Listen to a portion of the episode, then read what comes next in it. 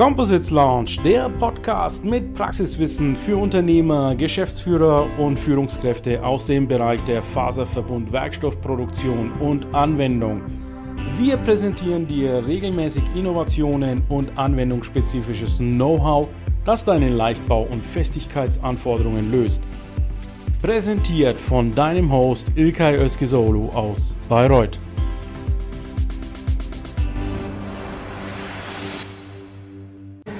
So, welcome, dear LinkedIn community and composites experts.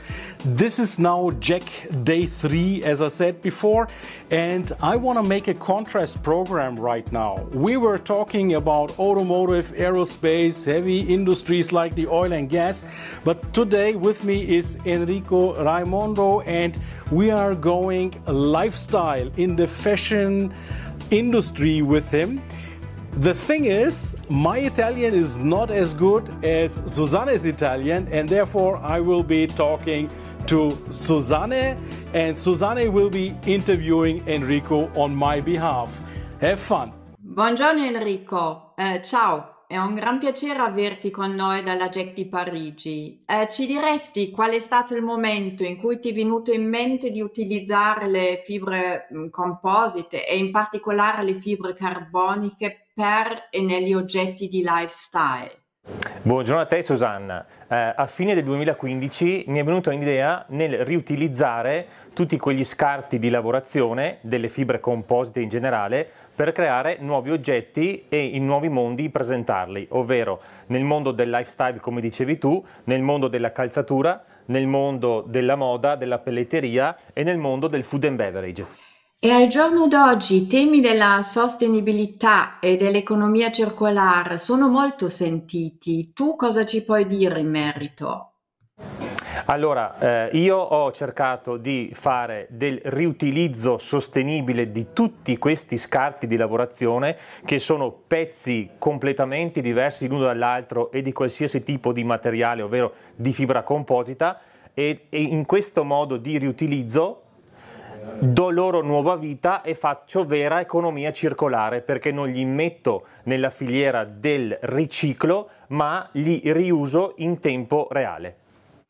In effetti tu parli di riuso e non di riciclo, giusto? Come mai? Eh, parliamo di riuso appunto perché sappiamo tutti che riciclare è uguale a inquinare. Invece quello che faccio io è prendere dal cestino dei rifiuti di aziende italiane ed estere tutti questi scarti irregolari, li prendo e mettendone uno vicino all'altro, accanto all'altro, leggermente sormontati, io in questo modo creo un nuovo materiale ad impatto zero. Ecco, eh, per cui in realtà ci hai detto, già detto perché il materiale da te creato è a impatto zero, vero? Vuoi aggiungere magari qualcosa perché è un concetto veramente molto importante? Sì, assolutamente sì, questo è un concetto importantissimo, vero riutilizzo sostenibile di questi, tutti questi scarti, economia circolare, materiale nuovo innovativo ad impatto zero brevettato in Italia ed internazionalmente a nome Raimante e a marchio registrato. Questo tuo progetto è basato principalmente sul Made in Italy, giusto? Sì, Susanne, hai detto bene. Noi produciamo tutto in Italia eh, di vero artigianato sostenibile. Quali sono le modalità di esecuzione dei tuoi oggetti, dei tuoi prodotti? Credo molto e credo ancora fermamente nell'artigianato italiano, nel creare pezzi unici ed irripetibili, appunto perché chi vuole possedere un nostro oggetto, eh, al mondo non esisterà mai uno di uguale. Sì. Senti, e per finire, altro tema eh, molto interessante, credo, ci racconteresti qualcosa sui tuoi brevetti? Concessi attualmente arrivo ad un bagaglio di nove brevetti italiani ed internazionali. I più importanti sono quelli del riutilizzo sostenibile appunto di tutti questi scarti di laminazione e di impregnazione dei materiali compositi.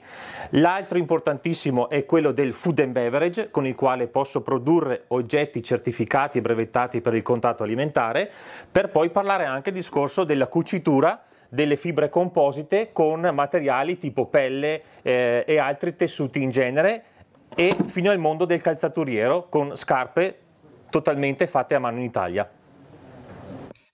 Direi ehm, grazie mille Enrico Raimondo.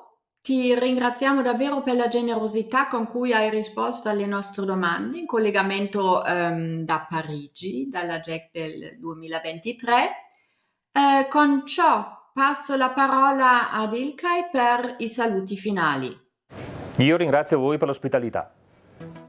So, community, what do you think about this nice carbon composite champagne bottle, leather bag, and leather shoes? I think they are really Porsche here and I love the idea of getting a technical product like a carbon composite into the fashion and lifestyle industry. Enrico, thank you so much for the insights that you have given to our community right now. And I have to say, this is uh, the Jack edition uh, of 2023, the third day, and this is really a contrast program what we have done for you guys in order, you know, to show you the wide variety of applications of composites. I've uh, spoken or let Susanne speak with Enrico in Italian language because there will be soon a Jack Forum Italia on the in June on the 6th and 7th in Bologna. And if you are interested in lifestyle products and other big carbon composites, glass composites, and many other solutions, be there. We will have a nice and fun time in Bologna. Thank you so much, and we will talk to you later with another guest. Der Composites Launch Podcast gefällt dir? Dann empfehle diesen bitte weiter. Du willst noch mehr Tipps zu Composites oder Sichtbarkeit in LinkedIn? Vernetze dich mit Ilkay Özki auf LinkedIn und trete der exklusiven LinkedIn-Gruppe Composites Launch bei. Dort wirst du dich mit Gleichgesinnten über die neuesten Technologietrends austauschen. Tschüss und auf Wiedersehen!